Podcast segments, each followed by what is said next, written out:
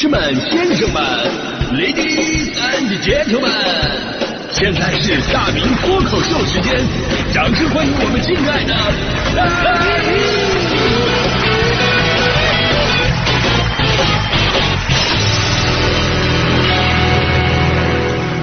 好，欢迎各位来到今天的大明脱口秀，我是大明啊。今天是世界电信日啊，我们不得不感叹电信的发展、互联网的加持，让人和人之间的联系越来越紧密了。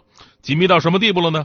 就是紧密到以前呢，就是撒个谎也就过去的事儿，现在一个视频电话就能让你原形毕露，无处遁形。但是咱们今天脱口秀呢，不是来说电信的飞速发展给我们生活带来怎么样的方便，相反，我要吐个槽啊！这事儿是真事儿啊，差点让我社会性死亡啊！别说差点，基本让我社会性死亡了。具体什么事儿呢？我最后跟大家伙儿说啊，因为说完我必须得跑出去冷静冷静。但这个事儿的起因很简单，就是现在我们手机上这个输入法，说实话，现在这个输入法都是智能拼音，按理来说吧，应该非常的方便。但任何事儿都是有出错的一个几率嘛，智能输入法也是一样的。呃，咱说如果说用笔写错了。对吧？大多都是你缺了一横啊，呃，多了一撇什么的，顶多你写了个大白字，对不对？但智能拼音不一样，智能拼音一旦打错了，依然能产生强大的上下文关联，就弄不好真的容易彻底社死。昨天就有网友哭诉，跟自己领导之间打字儿啊，过于相信输入法，领导给他打电话，他没接着，于是呢，他回了一个微信问领导好，刚刚在开车没听见，你有什么事儿？结果呢，他应该是打那个刚刚拼音的那个时候吧，多打了一个 G 啊，多打了一个哥，所以呢就自动识别出那个一个哥字来啊。领导好，哥刚刚在开车没听见，你有什么事儿啊？领导过了半天回复仨字儿，没事儿了。领导那会儿的内心我是能够感受到的，哥刚刚在开车，你跟谁俩的？之前有网友吐槽啊，说被输入法给坑害过呀。领导给他布置个任务，他会好的，但莫名其妙出现的却是三个字：好烦的。这都不算是社社死，这应该是单位死啊！这个，所以我我昨天我特意上网查了一下，就好像吧，就是这种段子啊，好像是是段子，还是是笑话，但是实际上这种输入法的乌龙指事件，在生活当中时时刻刻都发生着，而且呢，越智能化的那种选字儿推送，就越容易出大事儿。比方说家长群也是一个乌龙执法输入的这个重灾区，有这个小学老师给孩子们布置特殊作业啊，在群里边通知各位家长，要求家长录制孩子在家的洗澡的视频，而且老师还特地要求一定要分享到这个班级群里边。截止时间是晚上九点钟，家长在接到消息那一刻不知所措，录制孩子洗澡视频发到群里边。让孩子注意个人卫生，勤洗澡是没错的，但有必要拍成视频吗？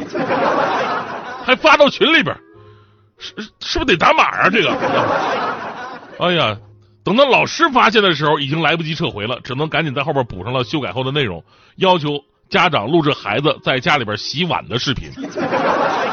家长们恍然大悟啊，洗碗呢？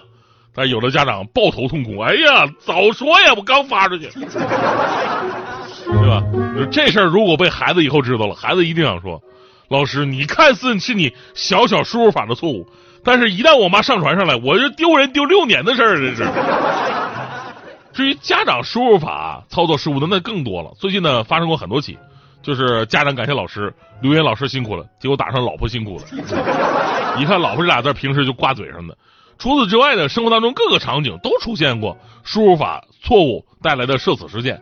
比方说上淘宝看中一个包，问商家这包什么材质，商家说你不配，你心里已经，我不配？难道你真的可以看到我的银行卡余额？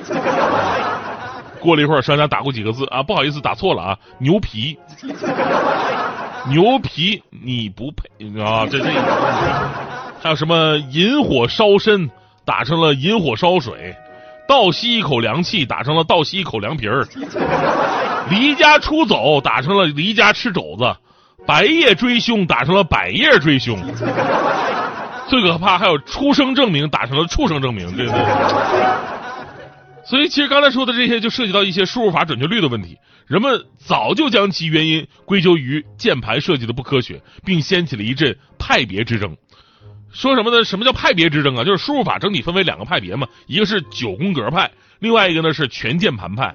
这两个派别呢一直互掐对方，认为自己才是最好的输入法。总体来讲呢，九宫格打字速度更快，但是出错率比较高；全键盘呢需要手指移动的更加精细，出错率相对来说比较低。这个时候，手写输入法站出来了，说说你还你们还得看我，你们两个都不行。但其实手写输入稍微复杂一点就没法看。比方说，强哥有一次跟我说，《中国有嘻哈》这个节目真的挺不错，但是他打过来字儿却是“中国有嘎吱”。呃，说回到那两个主流派别吧，这两者呢有自己不方便的一些地方。比方说九宫格呢，需要一段时间才能够适应那个字母排列；全键盘呢，对于手指头粗的人确实容易操作失误。比方说，我打那个全键盘，我每打一个字我还要抬起手指看剩下那个字母都在哪儿。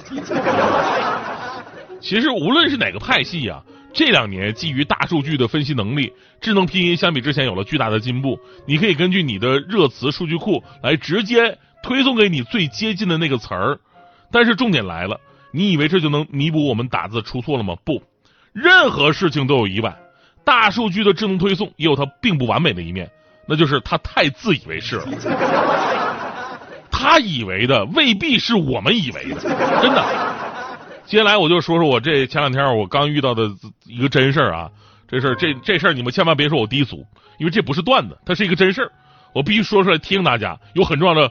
示范作用啊！我我宁可牺牲我自己了。